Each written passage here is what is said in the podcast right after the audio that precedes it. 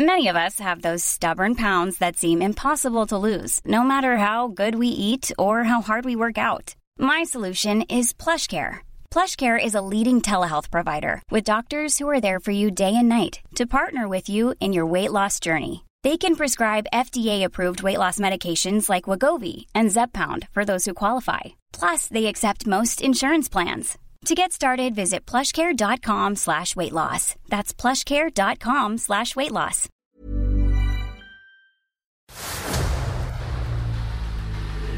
El dedo en la llaga. Había una vez un mundo en el que nadie creía. Un país de historias inexplicables. Una nación con personajes asombrosos. Santo Tomás tenía razón. Hay que ver para creer. El México increíble, las verdades que duelen, la voz de los que callan, el dedo en la llaga. Infórmate, diviértete, enójate y vuelve a empezar. El Heraldo Radio presenta El Dedo en la Llaga con Adriana Delgado.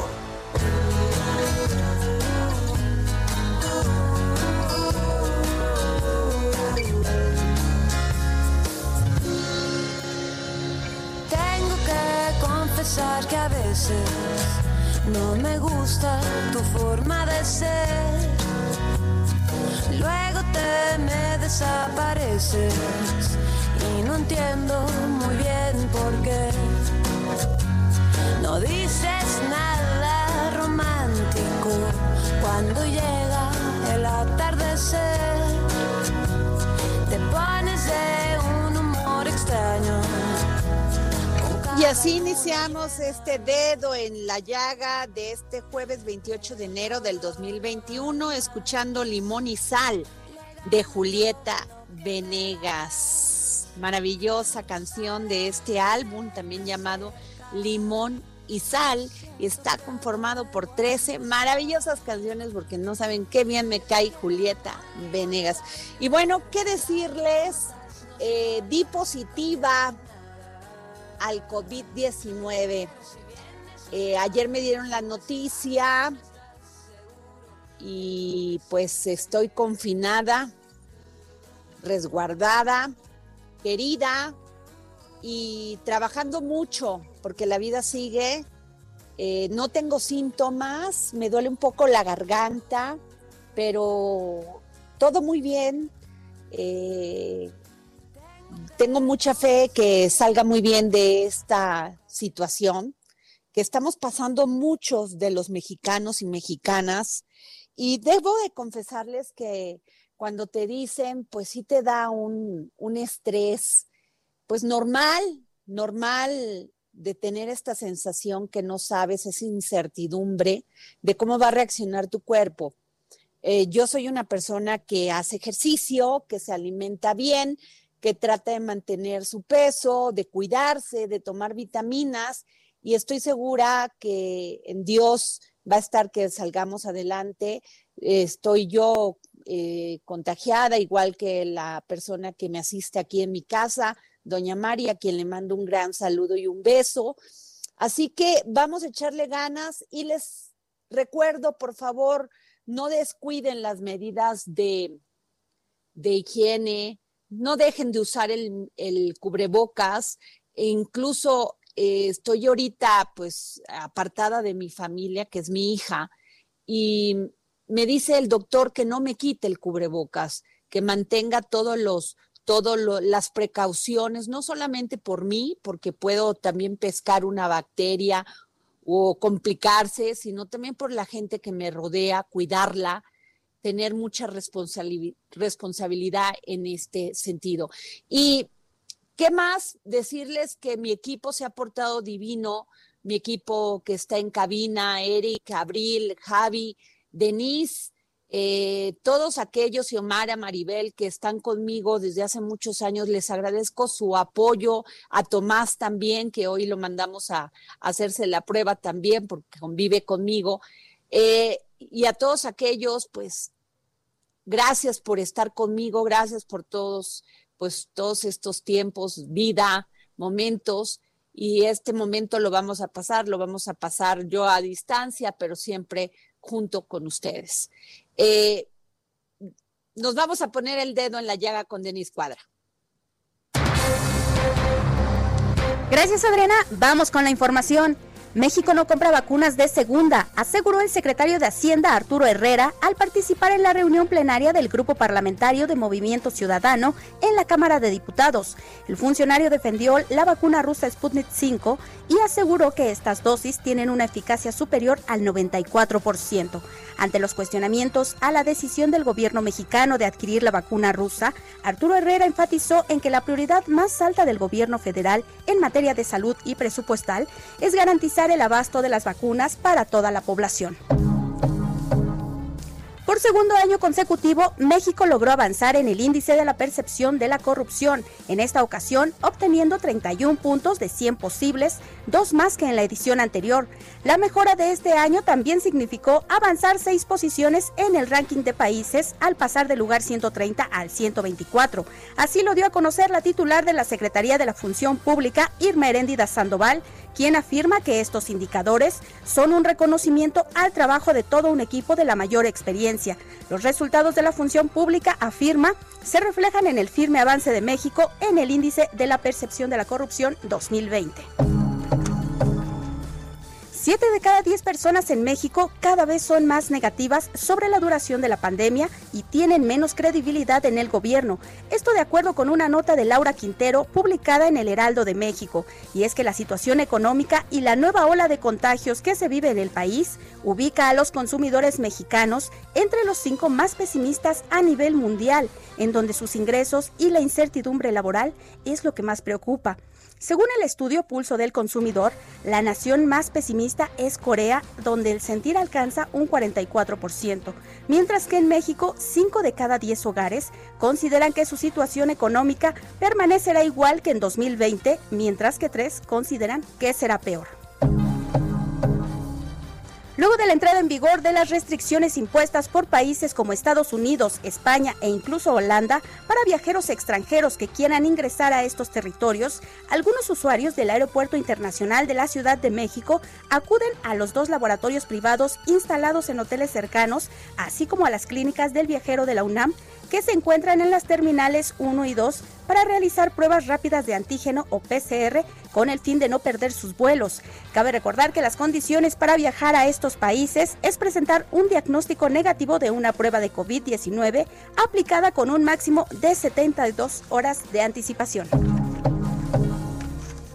Ministros de la Suprema Corte de Justicia concedieron un amparo a la Asociación Civil Acciones Colectivas Sinaloa en representación de los habitantes de ocho comunidades ubicadas en el río Sonora, cuyas aguas fueron contaminadas con arsénico, plomo y otros metales pesados de la mina, de la mina Buenavista del Cobre, propiedad de Grupo México. Los afectados por el derrame tóxico ocasionado en 2014 podrán sumarse a la acción colectiva para pedir la reparación del daño. Al juicio se sumaron agricultores, ganaderos y habitantes de la zona que acusaron daños a su salud y a su economía por la contaminación del agua que utilizaban para consumo y riego. La decisión de los ministros de conceder el amparo para efectos de que el juez de la causa reciba todas las adhesiones a la acción colectiva, las analice conforme a derecho y decida caso por caso si proceden sin importar cómo fueron enviadas. Gracias Adri, hasta aquí la información. Ay, gracias Denise, gracias. Y bueno, también se me olvida porque me está llegando muchísimas mensajes, se los valoro muchísimo. No hay no cabe duda que cuando uno está pasando por este, y lo digo por todas aquellas personas que estamos pasando siendo positivos del COVID, que te manden mensajes, la verdad me refuerza, me refuerza mi corazón, me refuerza mi amor, mi fe, mi esperanza. Gracias a mis jefes, a Ángel, Alejandro, al señor Laris, nuestro director del Heraldo Radio, a Franco Carreño, a los señores Mieres, a Tristán, a Jorge, a Jaime. Gracias por, por, por estar pendiente de mí, se los valoro muchísimo. La verdad, no saben eso, híjole, hasta siento bonito, gracias. Y bueno, pues nos vamos a un tema bien importante. ¿Usted sabe lo que es el Bitcoin? Pues fíjense que el Bitcoin es una, moneda que fue creada en el 2009, ya no es nueva, por una persona desconocida usando el alias de Satoshi Nakamoto. Las transacciones se realizan sin intermediarios, es decir, sin bancos. Y Bitcoin pues se sirve como medio de pago, pues ya en todos lados, incluso pues este se pueden utilizar para comprar mercancías de forma anónima, además de pagos internacionales y baratos. Pero bueno, en el en, en esto quizá sea más fácil este lenguaje de los Bitcoin, de las criptomonedas para los grandes inversionistas.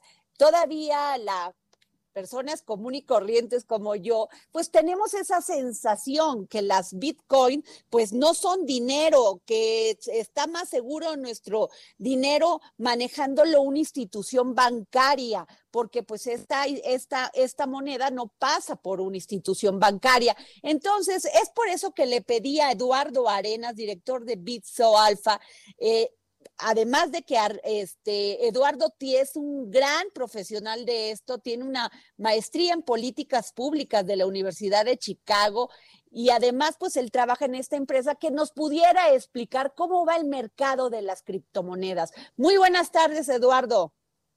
Hola, ¿qué tal Adriana? ¿Cómo estás? Muy buenas tardes. Gracias por la invitación.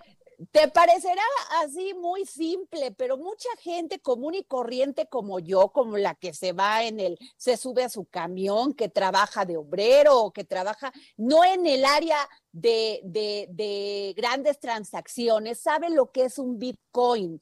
Este, Eduardo, ¿nos puedes explicar para el dedo en la llaga? Claro que sí, con todo gusto. Y yo te diría que, la forma más fácil de, explicar un Bitcoin es que simplemente es, es, un, es un activo que vive en una base de datos que ninguna persona puede controlar por sí misma, pero que todo mundo al mismo tiempo puede auditar y verificar.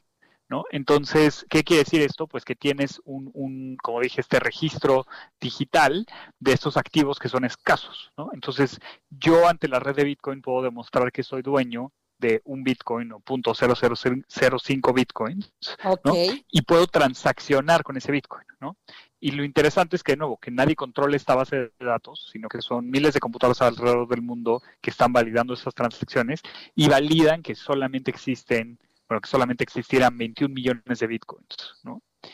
Y, entonces la, forma concreta de decirlo sería que es un activo digital que es escaso y que se puede transaccionar alrededor del mundo.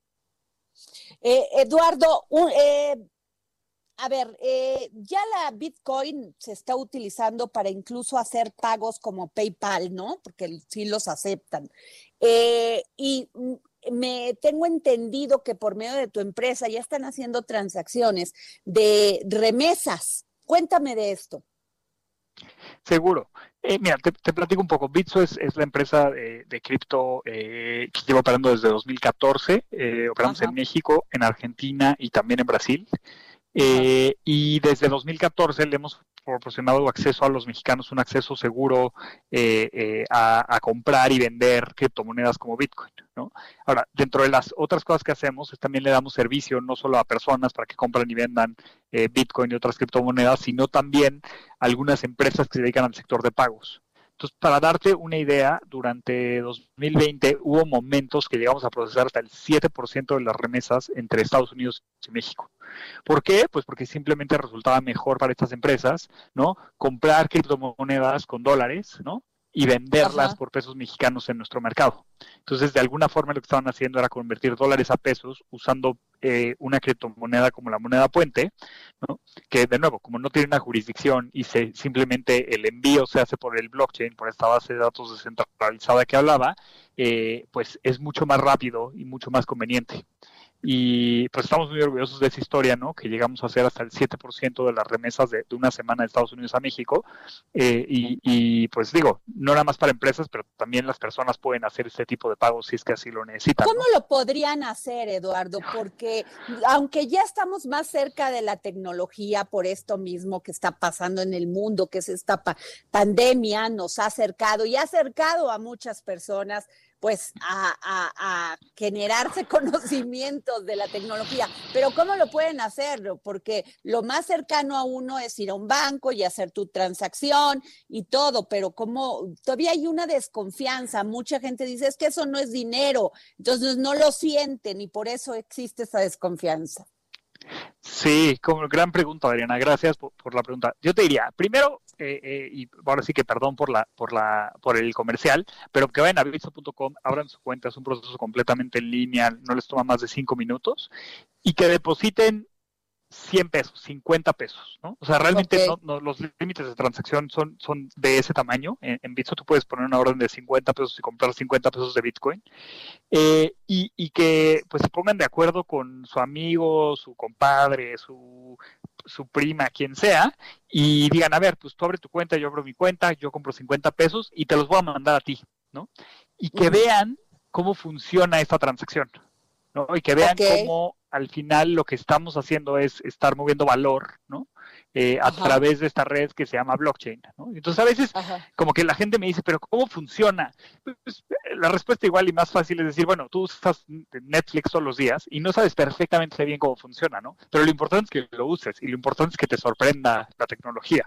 Y entonces como que siempre que las personas me preguntan eso, digo, entren 50 pesitos, trate, o sea, ¿no? Hagan una transacción, vean que funciona y de ahí creo que se, se, vuelve un poquito más tangible y más fácil de entender la tecnología también, ¿no? Oye, Eduardo, esto es bien. A ver, te quiero hacer esta pregunta. Te digo muy simples porque quiero que también nuestros radioescuchas lo entiendan.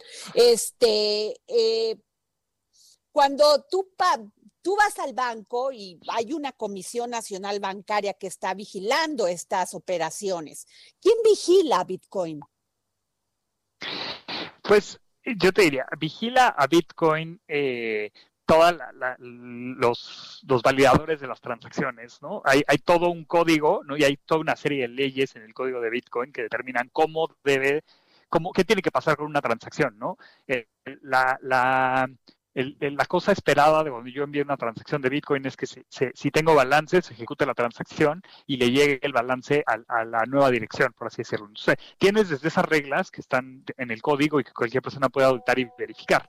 Ahora, ¿Qué regula a empresas como Bitso que te dan acceso a comprar y vender bitcoins? Esa es otra historia. Entonces, en el caso específico de Bitso, eh, Bitso es una empresa que está regulada, somos la única empresa en América Latina que tiene una, una licencia para hacer custodia y, e intercambio con intercambio me refiero a compra-venta de criptoactivos en una de las jurisdicciones más avanzadas en esta materia que es Gibraltar, ¿no?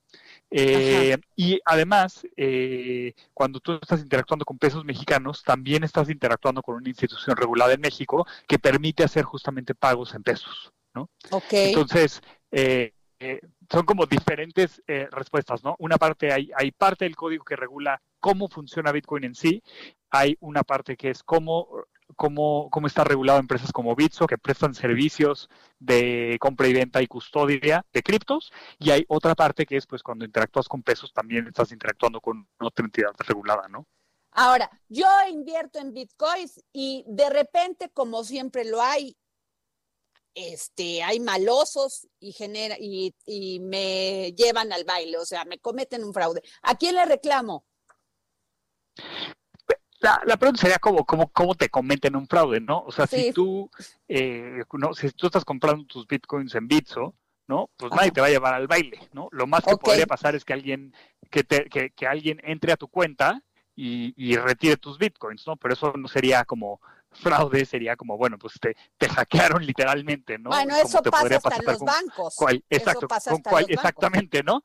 Entonces no sería específico de Bitcoin, pero si tú tienes tu cuenta en Bits o tienes una contraseña segura que no, le, no la compartes a nadie, tu riesgo de fraude es muy bajo. Ahora, y alguien te dice, no, que dame tus bitcoins, que yo los invierto, que te voy a dar rendimientos, pues ahí sí, obviamente mucho ojo, pero eso digo, con tus bitcoins, con tus pesos, con tu bicicleta, ¿no?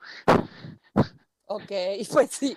Oye, Eduardo, sin duda alguna, este, nos, nos, nos tenemos que ir porque la guillotina nos va a dar, pero que ojalá nos puedas contestar la llamada porque me quedan muchísimas dudas todavía que creo que es muy importante que la, que la, que nuestros radioescuchas este, entiendan cómo se maneja esto y que tienen otra opción para manejar su dinero. Muchísimas gracias, querido Eduardo, gracias este, por habernos tomado la llamada para el dedo en la llaga.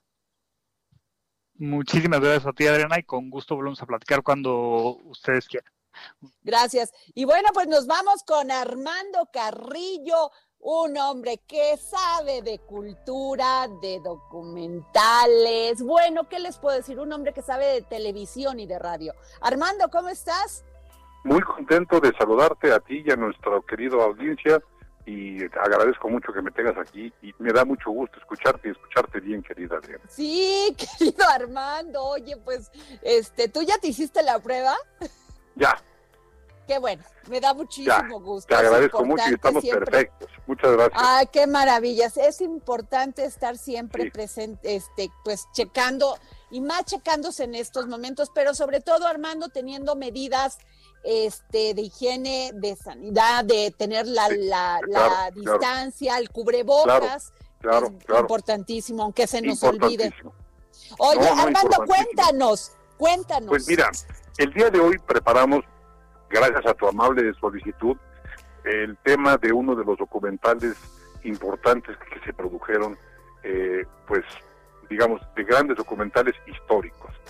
En esta ocasión te quiero platicar de un documental que se llama Maximiliano de México. Y se llama así porque, pues, consideramos en este romper los paradigmas que nos han tenido siempre o que nos han platicado siempre de la historia, pues lo que quisimos fue romper con el paradigma de que pues eh, siempre fue considerado como el malo de la historia.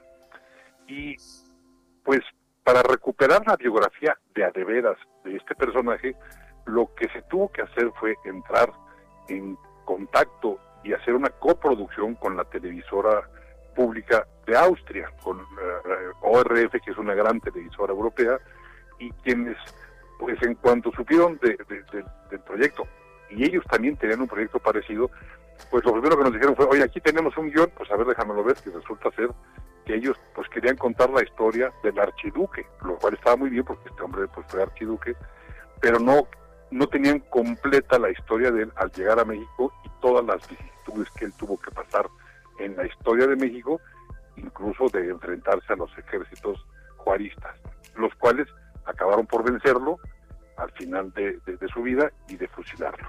Pero lo que te quiero contar es cómo fue que se hizo, cómo fue que se logró hacerse este documental.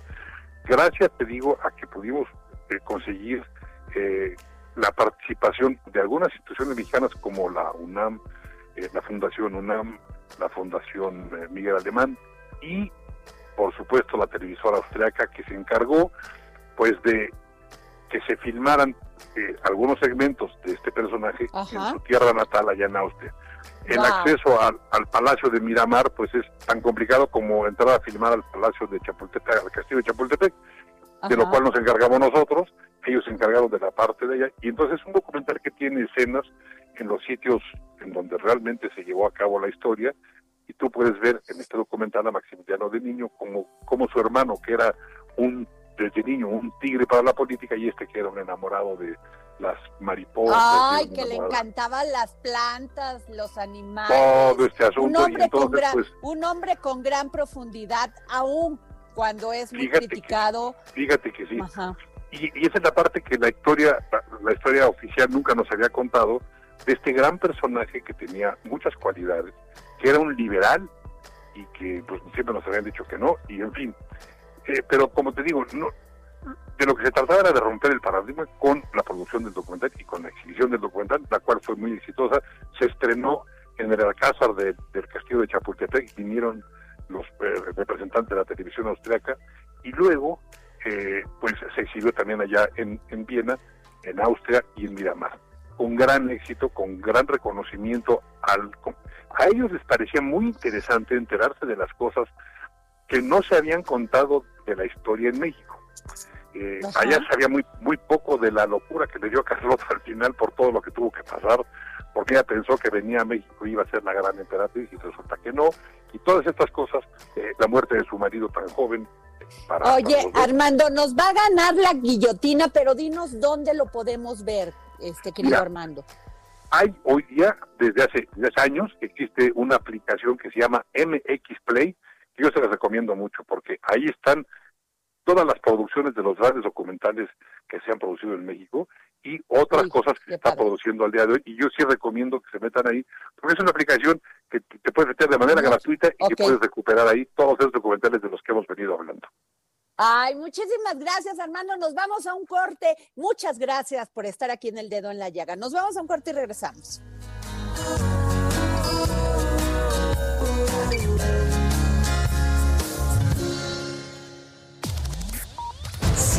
A Adriana Delgado en su cuenta de Twitter arroba Adri Delgado Ruiz.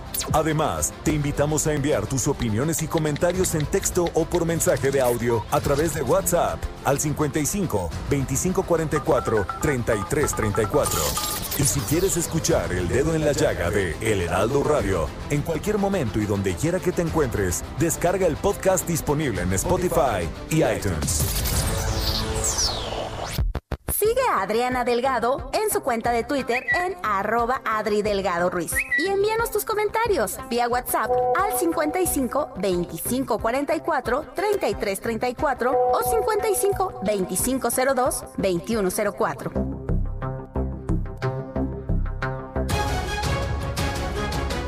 Regresamos aquí al dedo en la llaga y fíjense que ayer la AMIT eh, pues tuvo una, se reunió, sacó, emitió un comunicado después de una reunión que sostuvo ayer con este los la oficina, los funcionarios de la Oficina de Naciones Unidas de Servicios para Proyectos, UNOPS.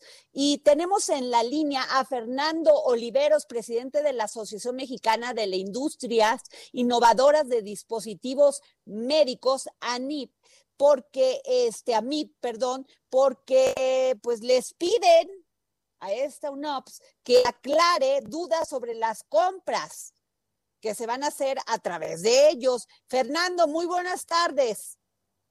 Hola Diana, ¿cómo estás? Muy buenas tardes, un gusto saludarte a ti y a tu auditorio. Oye, pues a ver, cuéntanos, porque a mí sí me preocupa, porque como que podría, o sea, se hicieron tardes, se hicieron tarde estas compras y podría haber desabasto. Me preocupa mucho porque pues no están los tiempos en México ni las condiciones para que esto pase. Es correcto, mira, nosotros este, también estamos como tú eh, preocupados, pero sobre todo ocupados en poder realmente clarificar cuál es el, camino para poder realmente destrabar un poco eh, eh, estos, este proceso que pues sí, efectivamente trae ciertos retrasos. Como tú bien dices, el día de ayer sostuvimos una reunión directamente con la UNOPS para pues expresarle una serie de puntos que, que son muy importantes para justamente poder destrabar este proceso y poder asegurar que la tecnología médica que requieren pues los pacientes está y va a estar disponible y que no caigamos en un desabasto que verdaderamente pues como tú bien dices sería sobre todo en esta situación pues este un verdadero este pues un verdadero desastre en tener esto no entonces bueno pues como podrás ver en el comunicado nuestra intención es eh, apoyar y trabajar para poder pues lograr que esto se desate y podamos estar a tiempo para poder tener la tecnología lista para ayudar a los pacientes.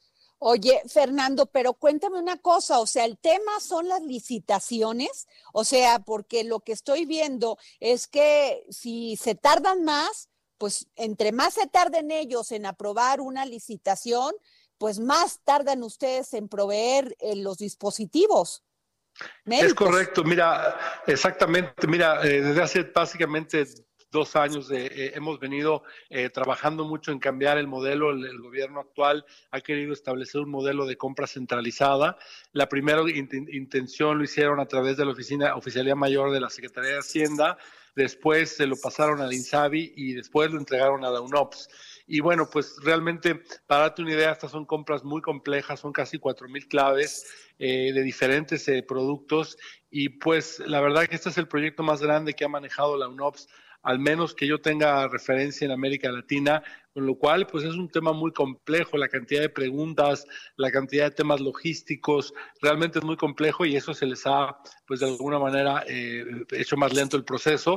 Originalmente hablábamos de octubre, eh, después se movió a diciembre y ahora tenemos fecha para que esto sea febrero y efectivamente, como tú dices, pues eh, mientras más días más tiempo pase, pues nos preocupa poder estar a tiempo para poder realmente ofertar los productos que necesitan los pacientes y, por eso estamos tan eh, eh con tanta disposición y con tanta premura colaborando con la UNOPS y con el gobierno mexicano para que se tomen las medidas que se tengan que tomar para poder realmente asegurar que esto sale a tiempo.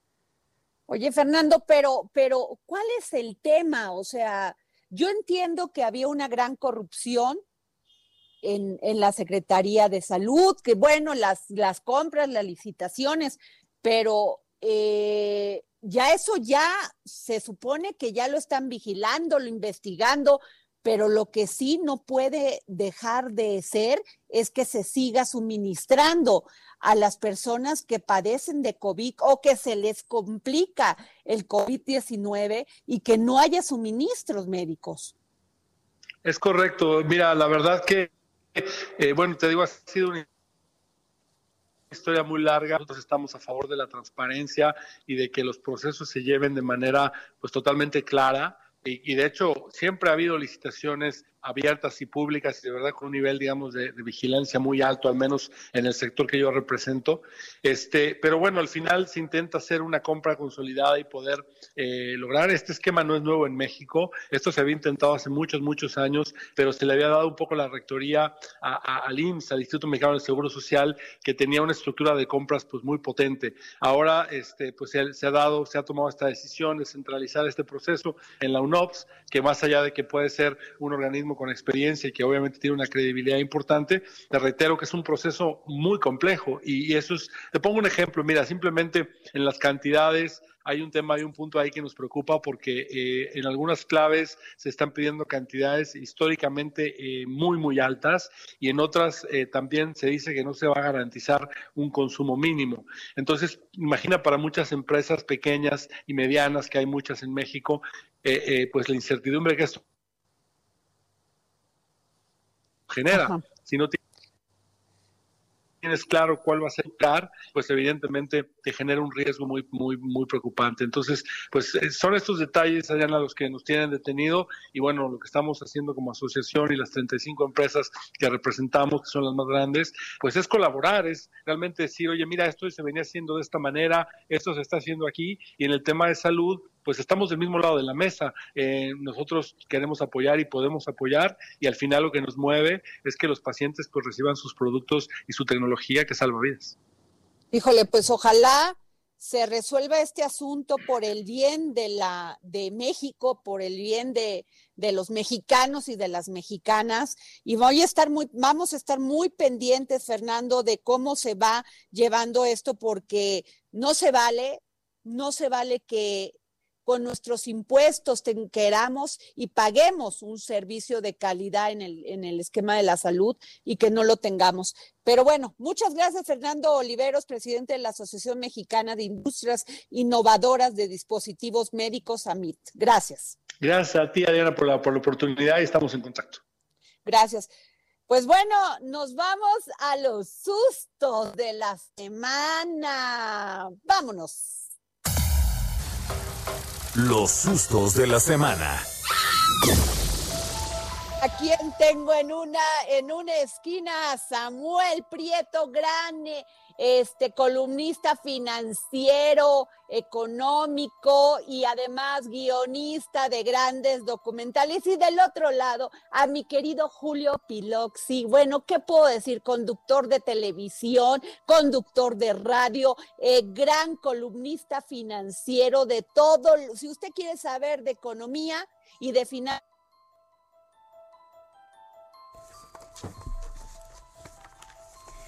Bueno, como decía Adriana, está Julio Pilotzi, conductor. Ya tenemos a Adriana en la línea. Ajá, ¿ya me tienen aquí? ¿Sí me oyeron? Sí, aquí Hola, hola. A ver, oigan, pues ya estamos listos para los sustos de la semana. Claro, por supuesto. A ver, este Samuel Prieto, ¿ya estás por ahí? Acá andamos, buenas tardes. Órale, muy bien. Oiga, pues empezamos con el primer susto de la semana. Crece la morosidad en créditos. Esta es una nota del Heraldo de México. Un total de 1. millones de clientes acudieron a la banca para reestructurar su crédito ante el embate que causó el COVID-19 en el bolsillo de las familias mexicanas. Samuel Prieto.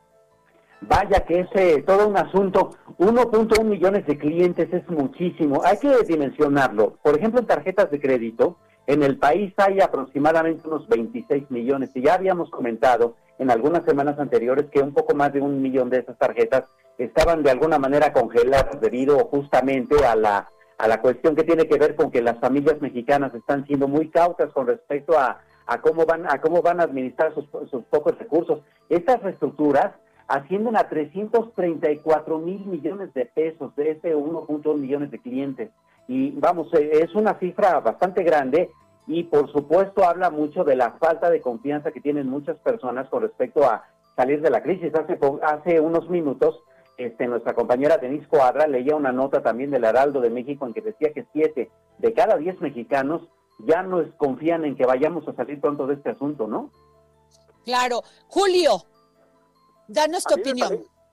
Me parece, que no hay que preocuparnos tanto porque no es un porcentaje tan grande de todos los clientes de la banca. Digo, sí es eh, algo representativo, pero al final de esa gente que está pidiendo esa morosidad, esa reestructura, el 80% son cumplidos.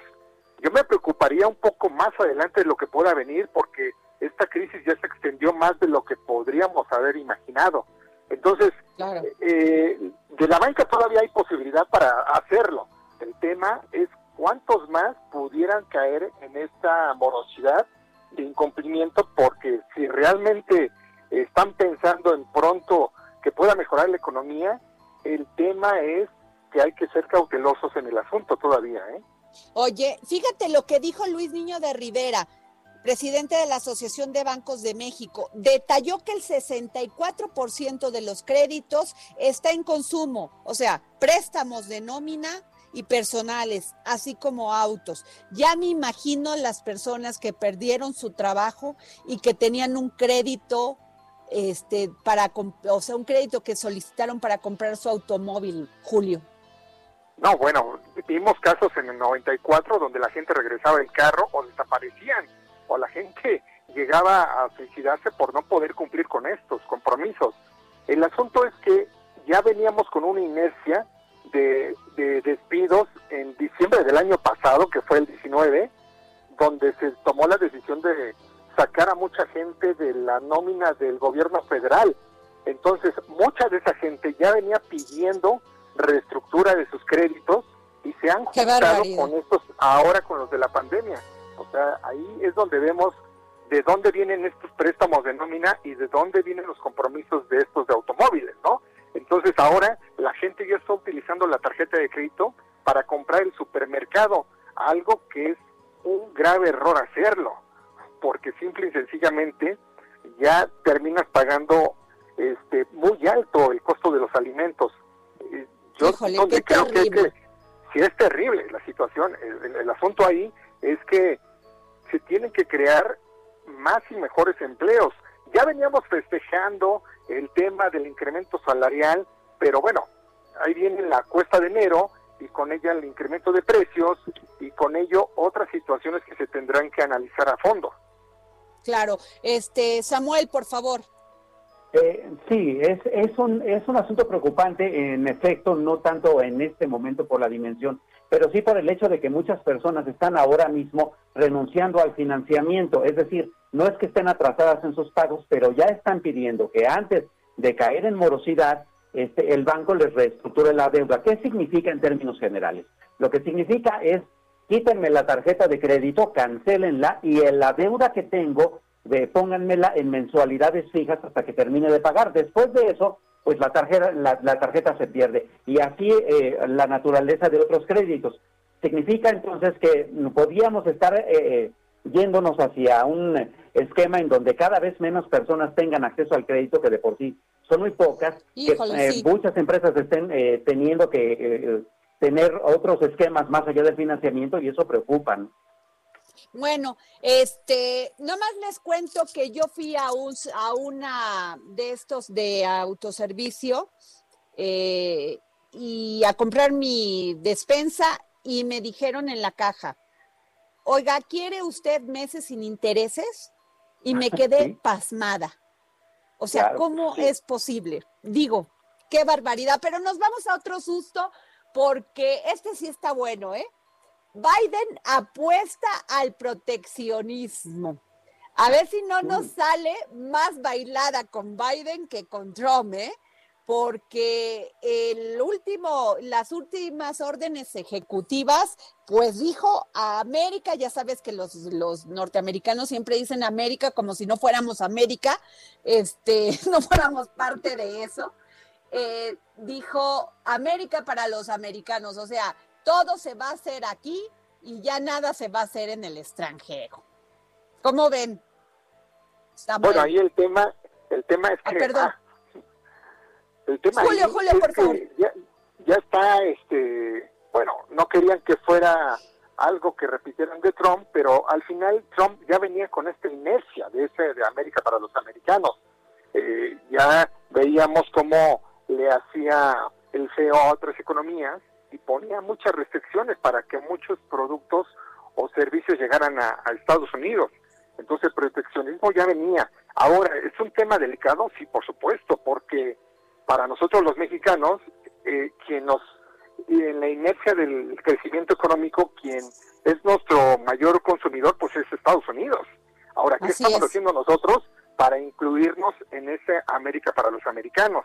Es importante ir que el protagonismo del canciller y de la secretaria de Economía se hagan presentes en este momento allá, porque pues al final él él va a tener que rescatar a esa economía y relanzarla y reactivarla para que obviamente se deje sentir su promesa de campaña, que él iba a llegar a, hacer este un gran trabajo en el tema económico.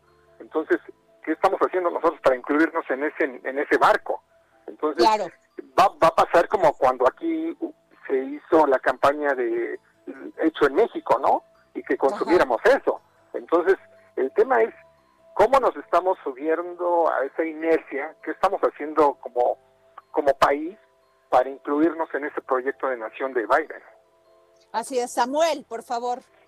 En efecto, es un gran susto, pero también es una gran área de oportunidad. En estos comentarios que ha estado dando el presidente Biden con respecto al comercio internacional, se ha dirigido mucho o ha dirigido mucho las baterías hacia China nuevamente, ¿no? Va incluso a endurecer más las medidas que ya había endurecido Donald Trump. Eso significa que para México hay un área de oportunidad enorme, dado que México es parte del bloque comercial de América del Norte, el TEMEC nos une con Estados Unidos. Entonces, no necesariamente tendríamos que quedar fuera, sino como bien comenta Julio, tiene que ver con cómo vamos a tomar la oportunidad y eso pasa por el hecho también de verificar qué estamos haciendo para no violar el tratado de este, el TEMEC, ¿no? Justamente con estas discusiones que hubo en semanas recientes con respecto a la política energética mexicana y también con respecto a cómo va a quedar el asunto de los salarios en las, eh, en, las empresas, sobre todo estratégicas para el tratado. Entonces, es una cuestión ahora de cuidar las relaciones y en eso hay mucho, mucho trabajo por delante. Oigan, eso es bien interesante. Y luego se viene, Julio, el tema del outsourcing. Por supuesto, es un tema muy interesante porque eh, desde Estados Unidos ya se venía también incluyendo en el TEMEC ese tema y también se, se analizó en México. Por eso es que mucho de lo que se quiere hacer hoy en día aquí en México tampoco va a avanzar porque obviamente se, se violarían algunos acuerdos que vienen incluidos en el TEMEC, pero también es un tema que ya se tiene que dejar claro cómo va a funcionar que se tengan que poner a trabajar los que lo hayan hecho bien y los que lo hayan hecho mal, pues que se vayan, que se les sancionen, que se les castigue y que dejen abierta la posibilidad de que esto vaya este, agarrando un buen rumbo porque ha beneficiado enormemente a la economía del país. Lo que pasa es que hay unos abusivos que se han pasado de listos y esos son a los que hay que sacar de este juego, ¿no? Claro. A ver, si cumplimos pagándole 16 dólares por hora a los trabajadores en México. A ver si cumplimos, ¿no? Pero bueno, ahí les va otro susto, que este susto está verdaderamente trágico. Caída en producción petrolera y gasolinas. Una nota del periódico El Economista, Samuel. Eh, sí, este, vamos, eh, no solamente llevamos 16 años al hilo en cuanto a la caída de la producción petrolera, que el año pasado fue de 1.600 millones de barriles diarios, muy por abajo de la meta, considerando más aún que la política energética de la actual administración está prácticamente apostando a los combustibles fósiles y especialmente a Pemex, ¿no? Por otro lado, este, desde, mil, desde hace 41 años no teníamos, digamos, una, una baja en la eh, producción petrolera de esa naturaleza y todavía más hay que sumarle que también el año pasado tuvimos una producción histórica mm, demasiado baja con respecto a la refinación para gasolinas. Entonces la apuesta no parece estar funcionando y aún así en el Congreso ya se empieza a discutir cómo es que la 4T o, los legisladores este, de, la izquierda eh, van a echar para atrás la reforma energética de, de 2013, lo cual pondría, eh, pues digamos, algunos, algunos este, cejas levantadas y algunos este, eh, dedos temblorosos, considerando que también ahí podríamos entrar de nuevamente en conflicto con el tratado este, entre México, Estados Unidos y Canadá, y eso preocupa. Julio, por favor, Julio Piloxi. Bueno, además de esto, es ¿qué le está aportando Pemex al país todavía? Porque pareciera que la idea es todavía aportar, invertirle dinero bueno al malo, porque al final eh, lo que está representando ya para el PIB eh, Pemex ya es prácticamente la mitad de lo que hacía en 2019, antes era el 6% y hoy es el 3.5%. Entonces, eh, y se le quiere invertir el 2% del PIB. Ese es el tema ahora, que ya es prácticamente una inversión que no te da para absolutamente nada. Y no solo eso, o sea, ahí tenemos una aspiración de una refinería que no sabemos cómo la estén proyectando de manera seria para qué quieren hacer con ella. Entonces, otro tema ahí es, ahora los el sector automotriz ha anunciado que ya van hacia el 2035 con puros autos eléctricos. ¿Qué vamos a hacer con esas gasolinas?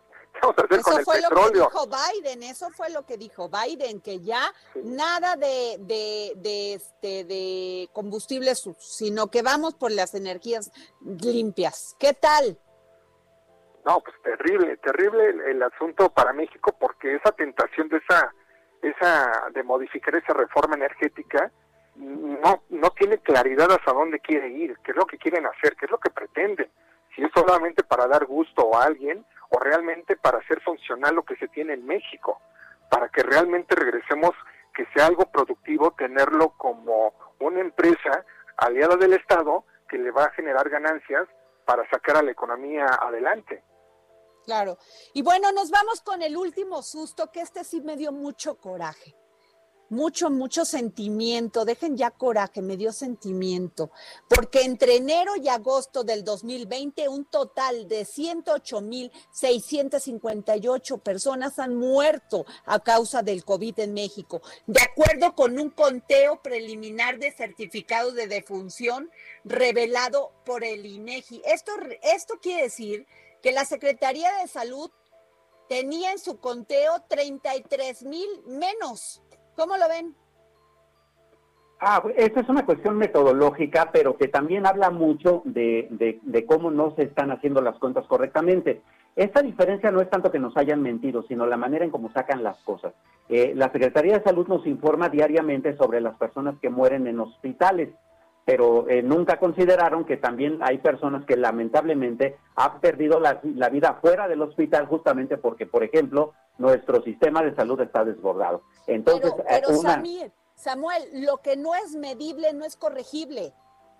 Es correcto, e, e, es correcto. Entonces, eh, lo, lo, que hay que hacer con esta numeración, que por cierto el INEGI sacó a partir del propio Censo de Población y Vivienda, que es muy amplio, entonces eh, tenemos el número real de, de muertes o por lo menos un número más acercado de las muertes que se dieron y eso nos permite dimensionar de qué tamaño es realmente nuestro sistema de salud, más allá de lo desbordado que está y por supuesto tratar de encontrar la manera de que esas estadísticas sean más confiables.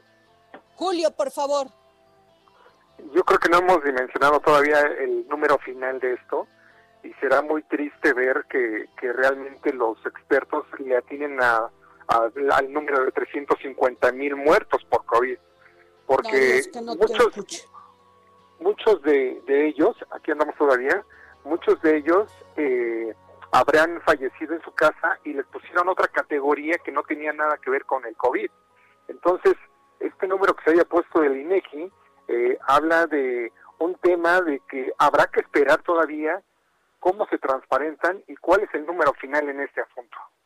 Híjole, pues nos vamos porque ya nos va a ganar la guillotina. Gracias, Julio Piloxi. Gracias, Samuel. Y el Heraldo está comprometido en la salud de México. Usemos el cubrebocas como medida preventiva ante el COVID-19. Unámonos a la campaña. Yo me lo pongo. Hasta mañana.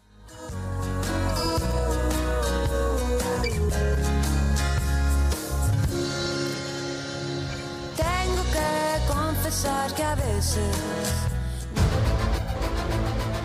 el Heraldo Radio presentó El Dedo en la Llaga con Adriana Delgado. Planning for your next trip?